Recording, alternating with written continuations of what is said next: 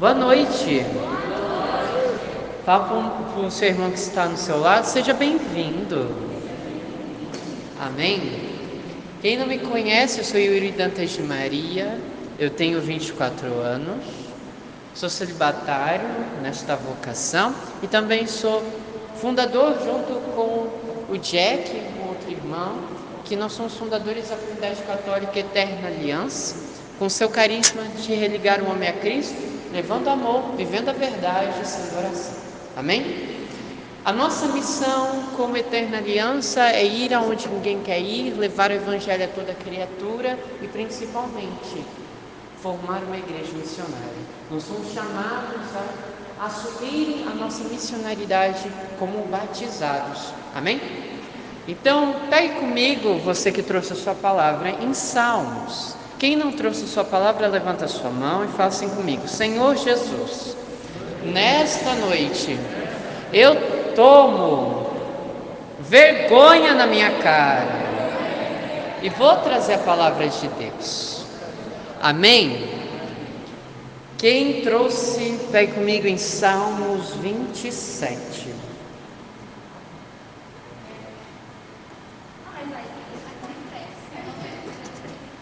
Salmos 27. Quem não trouxe, escuta com muita atenção e coloque as palavras de Jesus em seu coração. Senhor é minha luz e minha salvação. De quem terei medo? O Senhor é a fortaleza de minha vida. Frente a quem tremerei? Quando os malfeitores avançam contra mim para devorar minha carne, são eles meus adversários e meus inimigos, que tropeçam e caem. Ainda que um exército acampe contra mim, meu coração não temerá. Ainda que uma guerra estoure contra mim, mesmo assim estarei confiante. Uma coisa peço ao Senhor, a coisa que procuro é habitar na casa do Senhor todos os dias de minha vida para gozar a doçura do Senhor e meditar o seu templo, no seu templo. Pois ele me oculta na sua cabana no dia da infelicidade e me esconde no secreto de sua tenda e me eleva sobre uma rocha. Agora minha cabeça se ergue sobre os inimigos que me cercam. Sacrificarei em sua tenda sacrifícios de aclamação Cantarei, tocarei em honra do Senhor. Ouve, Senhor, meu grito de apelo. Tem piedade de mim e responde-me. Meu coração diz ao teu respeito. Procura a sua face. É a tua face, Senhor, que eu procuro. Não me escondas a tua face. Não afastes o teu servo com ira. Tu és o meu socorro. Não me deixes, não me abandones, meu Deus, meu Salvador. Meu pai e minha mãe me abandonaram, mas o Senhor me acolhe. Ensina-me teu caminho, Senhor. Guia-me por vereda plana, por causa daqueles que me espreitam. Não me entregues à vontade dos meus adversários, pois contra mim se levantaram falsos testemunhos, respirando violência. Eu creio que verei a bondade do Senhor na terra dos vivos. Espera em, em no Senhor, se firme, fortalece teu coração, espera no Senhor.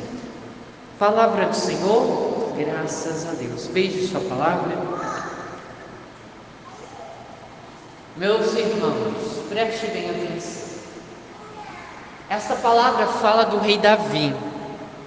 Rei Davi ele falava sobre esse salmo, sobre as dificuldades que advinham, sobre os adversários dele. E onde que ele declara já no primeiro versículo: O Senhor é minha salvação e minha luz. O tema de, desta pregação é isso. O Senhor é minha luz e salvação.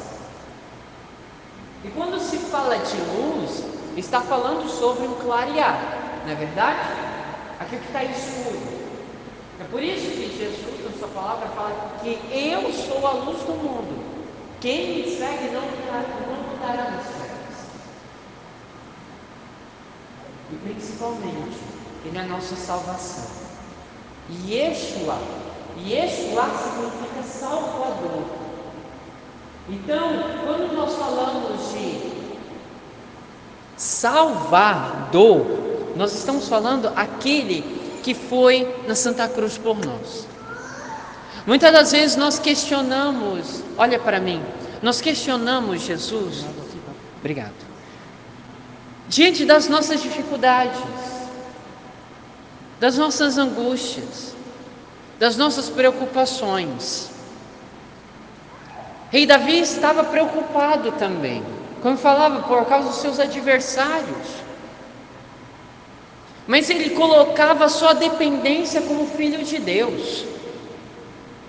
Ele, ele é perante a, a, a cristandade, perante a teologia, um homem segundo o coração de Deus, porque mesmo que ele fosse pecador, e onde ele caiu em pecado, é por isso que no Salmo 50 fala do miserere, que fala misericórdia onde que ele clama a misericórdia do Senhor. Ele entende que mesmo caindo em pecado, ele quer sempre agradar o coração de Deus.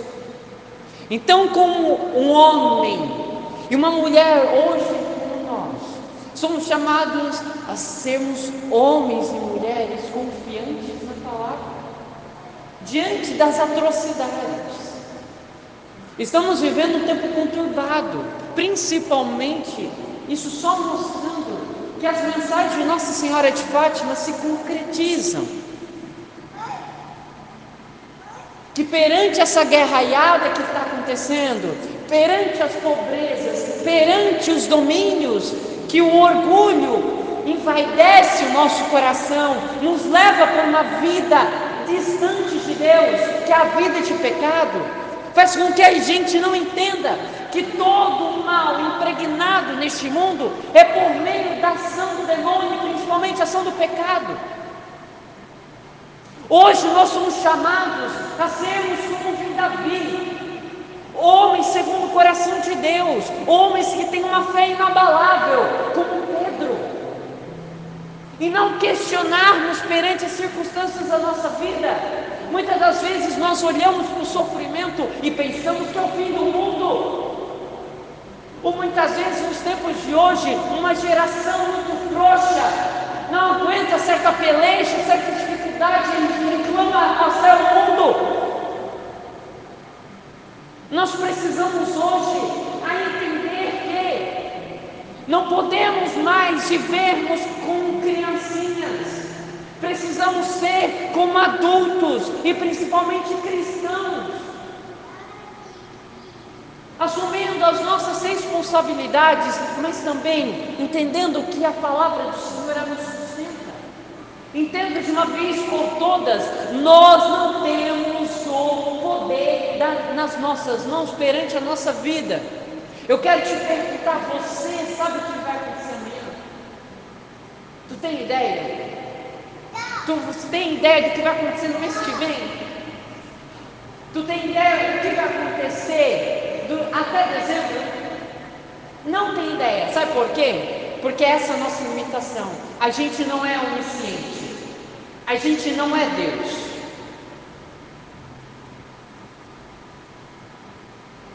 A gente não é Deus. Vocês saberiam o que ia acontecer agora essa guerra? Nem passou pela sua cabeça? Eu estava conversando com a minha mãe recentemente, falei, mãe, nunca imaginei que na minha geração a gente ia conviver com uma guerra. Porque lá, segunda, terceira, a primeira e segunda guerra mundial. Mas eu quero te dizer no hoje, gente. Independente da situação que você está vivendo hoje da sua vida, você compreenda que as coisas que acontecerem perante a sua vida têm um propósito. Tem certos sofrimentos que a gente vai passar por causa das nossas más escolhas. das nossas más decisões. E por meio desses sofrimentos a gente tem que arcar com as consequências. Mas tem certas coisas que o sofrimento são uma forma de você ser uma via da tua santificação. Quem quer ir para o céu? Levanta sua mão. Todo mundo quer ir para o céu, amém? E eu te pergunto, agora pergunto para o seu irmão: você quer ser santo?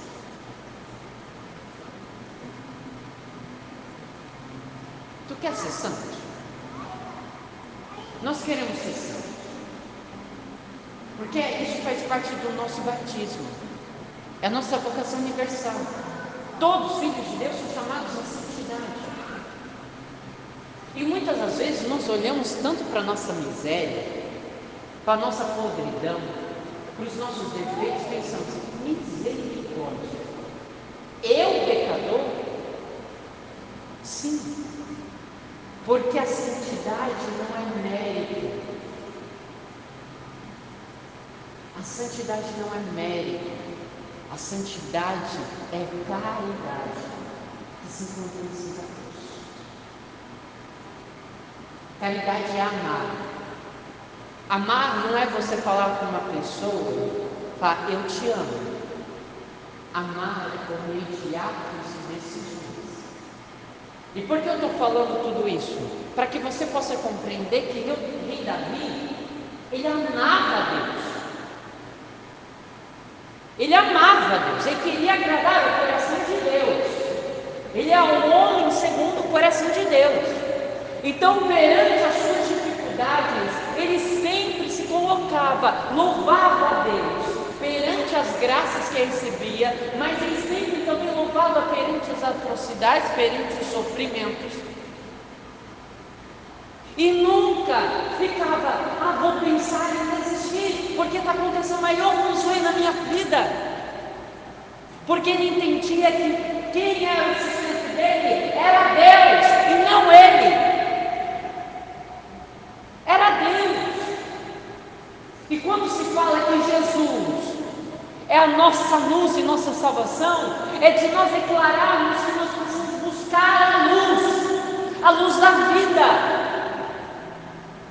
Ou vamos buscar sempre as trevas, a vida, a vida mundana, a vida das trevas, da mentira, do pecado. Ou vamos buscar a vida eterna? Beleza, nós queremos ir para o céu, nós queremos ser santo, mas para isso nós precisamos quebrar o nosso orgulho, a nossa autossuficiência e ser como crianças que precisa ser dependente de Deus. Quando você é criança, você não tem que ser cuidado. Olhe para ela. Uma criança tem que ser cuidada. Tem que dar de mamar, tem que dar alimento, tem que cuidar, questão de saúde melhor para ver. Mas é amor, e é isso que Deus faz conosco. Nós somos como essa criança que está nos, nos braços de Deus. Mas muitos de nós queremos ser poderes. Eu posso, eu consigo, eu vou aonde Deus me levar. Ah, tá bom. Tu está confiando em si mesmo. Confie em si mesmo para onde você vai parar. No fundo do poço você vai quebrar muito a cara. Porque colocam Deus que não existe. Alimentando o seu ego, alimentando o seu orgulho. Então, por que eu estou falando tudo isso? Para que nós possamos compreender o sentido desta palavra. Que ali estava totalmente a dependência de Deus. Rei Davi estava dependente de Deus estava nas mãos de Deus. Então, olha só, no versículo 4 fala bem assim: Uma coisa peço, Senhor, a coisa que eu procuro é habitar na casa do Senhor todos os dias de minha vida, para gozar a doçura do Senhor e meditar no seu templo. O maior desejo de rei Davi era de estar na presença de Deus era de habitar sobre a sombra do Altíssimo, era de ser cuidado por Deus, porque ele entendia que ele era filho Deus era pai. E para isso, que muitas das vezes nós quebramos muita cara. E somos uma geração cada vez mais pessimista, negativa. Tudo dói, mas não luta. Não vai atrás. Qualquer dificuldade já quer parar. Já bala o barco. Já pensa em desistir de tudo, desistir da vida. Só apenas um sofrimento já bala a própria fé, porque ainda é uma fé madura. Ainda a fé é tão pequena que não consegue confiar nas mãos de Deus, que é Deus que vai fazer a obra e não você mais. O nosso coração precisa de um alimento sólido. E esse alimento se encontra na Santa Palavra, na Sagrada Escritura. Ei, acorda! A palavra do Senhor, ele é o livro mais antigo do mundo, um livro mais vendido pelo mundo.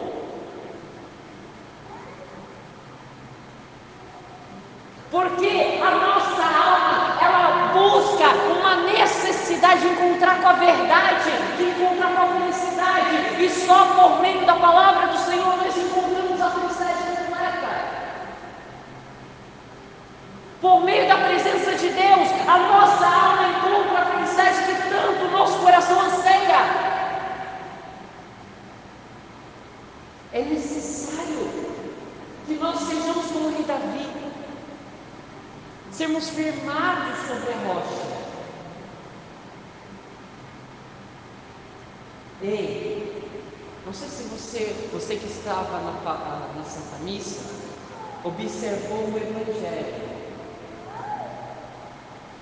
O verdadeiro discípulo é aquele que escuta cada vez mais a voz do Mestre, que se alimenta ensinamentos que coloque em prática aquilo que foi ensinado.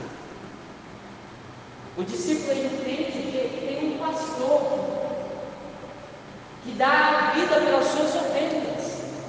Ou muitas das vezes somos ovelhas perdidas que perdemos o nosso foco. Estamos olhando para Jesus. Certo momento da nossa fé, alguma situação, alguma circunstância na nossa vida, abala tanto a nossa fé, porque muitas das vezes somos colocados à prova. E daí a gente quer dizer, ah, quer saber, vou deixar Deus com Jesus. Vou desistir da caminhada. Deus não me ama então? Por que está acontecendo tudo isso? Se Ele é um Deus de milagres, por que não faz um milagre agora? Se Ele é um Deus de curas, por que não trouxe a cura? Porque muitas das vezes o nosso coração é tão revoltado, tão revoltado que não sabe amar.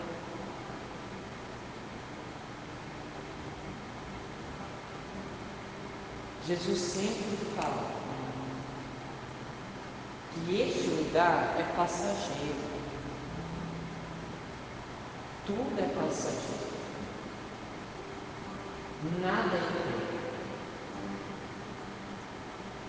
Mas só Jesus nos dará a vida eterna.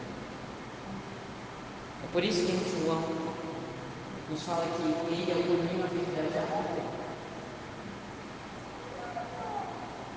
Ele é a única verdade. E a Santa Igreja Católica é detentora da verdade. Quer dizer, ali habita a verdade. Os ensinamentos da Santa Igreja, ali habita a verdade de Jesus Cristo. Então, uma coisa que eu te falo, se aprofunde na Santa Igreja por meio do Catecismo da Igreja Católica. Ali você vai encontrar a verdade.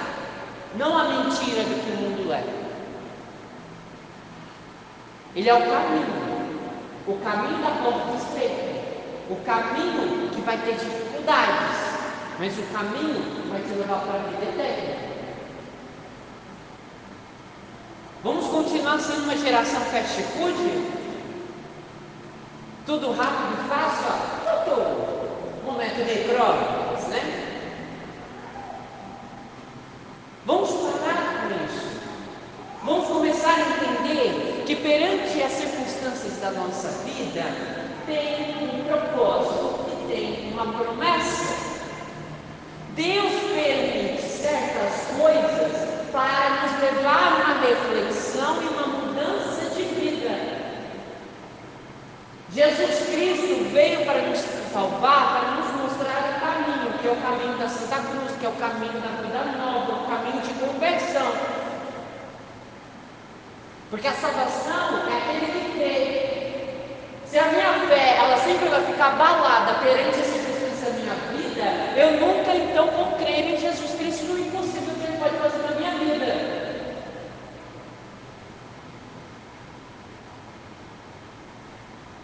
Que possamos hoje a colocar em prática aquilo que nós temos, que nós rezamos. Que entendemos uma vez por todas que a nossa vida ela tem um sentido que se chama vida eterna. Existe uma certa mentalidade mundana chamada vou viver essa vida porque só tem uma só uma. Então vai fazer milhares de atrocidades. Vai chutar o pó da barraca, vai se embebedar, vai se drogar, vai se prostituir. Tá beleza? Faça tudo isso para ver onde você vai parar.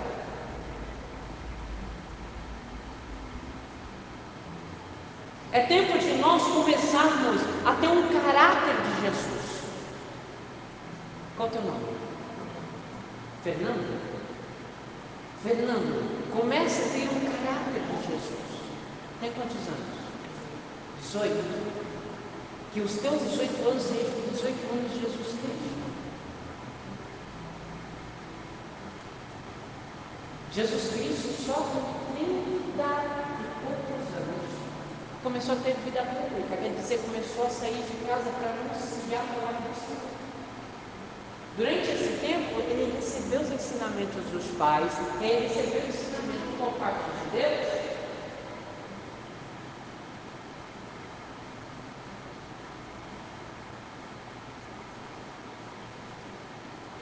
Que possamos compreender que nós, como juventude, precisamos hoje a sermos dependentes de Deus. Ou muitas vezes a nossa fé fica sempre abalada.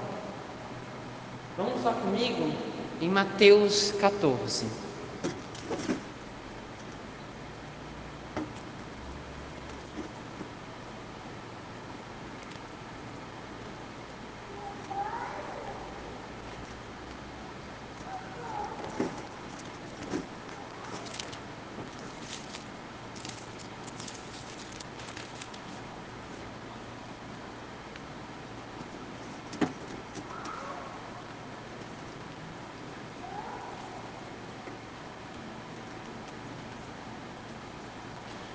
Mateus 14, versículo 22. Logo em seguida, forçou os discípulos a embarcar e aguardá-lo em outra margem, até que eles despedissem as multidões. Tendo despedido, subiu ao monte a fim de orar a sós. Ao chegar à tarde, estava ali sozinho. O barco, porém, já estava a uma distância de muitos estádios da terra, agitado pelas ondas, pois o vento era contrário. Na quarta vigília da noite, ele dirigiu a eles, caminhando sobre o mar. Os discípulos, porém, vendo que caminhava sobre o mar, ficaram aterrorizados e diziam: É um fantasma! E gritaram de medo. Mas Jesus lhe disse: Tendes confiança, sou eu, não tenhas medo. Pedro, interpelando, disse: Senhor, se és tu, manda que eu vá ao teu encontro sobre as águas. E Jesus respondeu: Vem. Descendo do barco, Pedro caminhou sobre as águas e foi ao encontro de Jesus. Mas sentindo o vento, ficou com medo e, começando a afundar, gritou: Senhor, Senhor, salva-me! Jesus estendeu a mão prontamente e segurou, repreendeu: Homem fraco na fé, por que duvidaste? Assim subiram ao barco e o vento amansou. Os que estavam no barco prostaram-se diante dele, dizendo: Verdadeiramente, tu és o Filho de Deus. Amém? Você percebe uma, uma conexão nos tempos atuais? Se chama fé. Eles estavam olhando tanto para o sofrimento, que era o mar impetuoso, também a tempestade abalando aquele mar. Então, muitas das vezes, nós olhamos para esta guerra, nós olhamos para as atrocidades do mundo de hoje, nós olhamos para todo o fuzuê que acontece na nossa vida, olhamos para o sofrimento, sofrimento, amém? Mas daí, Jesus aparece. E como estava olhando para o sofrimento, pensaram? É um fantasma! Misericórdia, eu vou com ele agora. Tá, tá, tá, foi. Beleza. É um fantasma. Mas daí Jesus mostrou para ele que era Jesus. Disse, Pedro, escuta a voz do Mestre e começa a andar sobre as águas. Só que tem porém. Ele começou a olhar de volta para o sofrimento. E o que, que acontece, gente? Ele começa a afundar.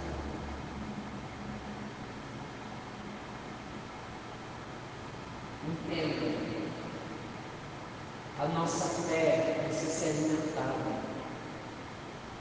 É muito fácil nós irmos para o grupo de jovens, indo para a Santa Missa. Mas a vida cristã ocorre diariamente na nossa vida cotidiana. Então vai ter dificuldade, vai ter provações. Eu quero que você entenda uma coisa. Provações são geradas por Deus para que você amadureça sua fé. Ok? Para isso, Deus coloca provações para que você possa perseverar, para que você possa ser fiel perante a dificuldade. Já a tentação te leva para uma vida de pecado, para uma vida de inferno, onde que você perde o caminho com Deus, onde que você não tem mais a união com Deus. Diante das suas diferenças desse tipo. Então, nesse meio dele, tem certos pecados que a gente olha, nossa, provação na letra da assim. Tu está sendo colocado para viver um desligamento com a com Deus. E uma coisa eu vou levar a nossa realidade. Aquele que tem pecado mortal está condenado. Pode parar no inferno?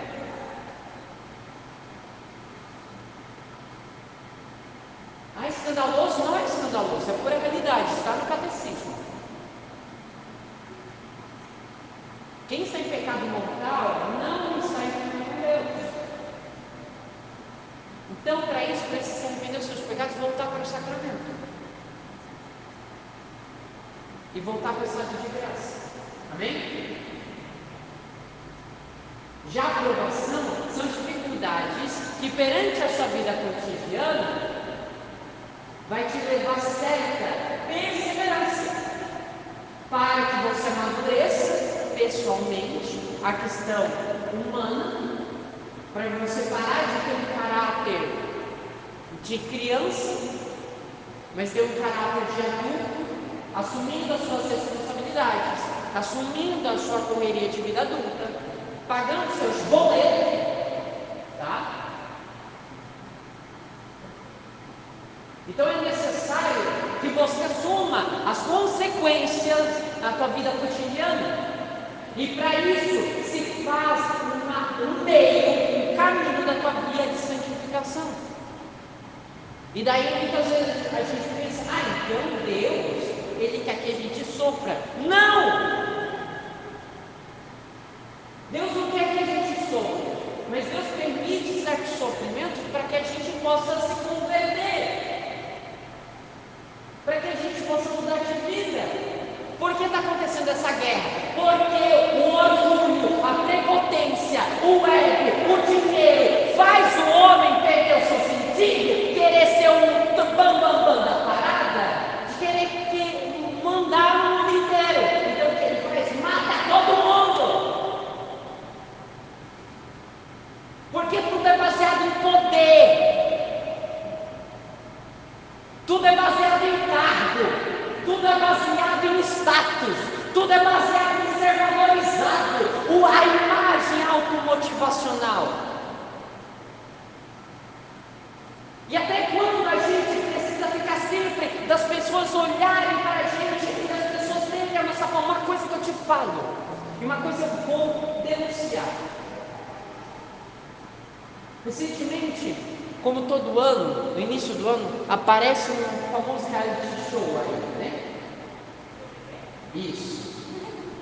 E daí, certo, eu não assisto porque não se deve assistir. Em certo momento apareceu lá um comentário de um participante falando: Nossa, eu quero ser famoso, igual a Beyoncé, de ir para um Mac e ser conhecido e ser incomodado. Eu te pergunto, para quê?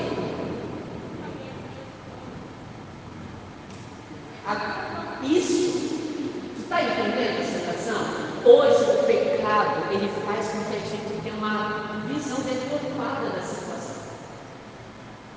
De tudo que leva prazer é bom, mas tudo que leva certo sofrimento, certa dificuldade, certas lutas não é bom. Então vou relaxar, né? Vou fugir das minhas responsabilidades. Então tem muitas vezes essa autoconfiança em si mesmo leva o homem a quebrar a sua cara. Não adianta você querer ser milionário da Mega Sena, né? ou da Mega da Virada, se não vai ajudar a ti, a sua família. Não adianta ter o dinheiro de baixo, isso não vai ajudar as pessoas, isso não vai te levar nada. Entendeu? O dinheiro, ele é uma forma de necessidade. O dinheiro é para as nossas para você se alimentar, você precisa do dinheiro, amém? Para você se locomover, precisa de dinheiro, principalmente o transporte coletivo Joinville, né? Pelo amor de Deus. Né? Então, é necessário que a gente tenha um consenso das coisas. Então, o rei Davi, ele sempre vai olhar para Deus em tudo. E como eu tinha falado, mesmo que a certo momento ele caiu em pecado, ele reconhece o seu pecado, ele reconhece o seu erro e quer mudar de vida. Então, nós precisamos hoje a buscar a presença de Deus, a nos alimentarmos da presença de Deus. Quer dizer, viver Eucarística, buscar com frequência a Santa Missa. Por que só a missa dominical? Só uma vez por semana? Por que não pode ser todo dia? Ou se não é possível todo dia, por que não vem fazer adoração? Por que não lê a Bíblia todos os dias? Preferimos muito mais uma Netflix, um ar-condicionado, do que nós deliciarmos com a palavra do Senhor rezarmos com a palavra de Deus. Preferimos muito mais a alimentação focas, as divisões, falando e julgando todo mundo do que vivermos uma verdadeira vida de transformação, de história, ouvindo a palavra do Senhor. Amém? Então que possamos hoje a ter o caráter de Jesus, a sermos transformados por Jesus.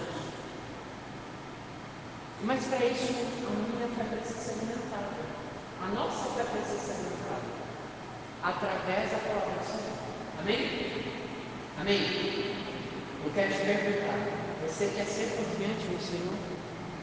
Você quer confiar mais em Deus?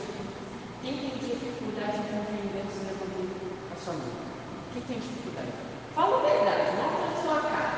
Quem tem dificuldade de confiar em Deus? Amém. Vamos começar a confiar em Deus?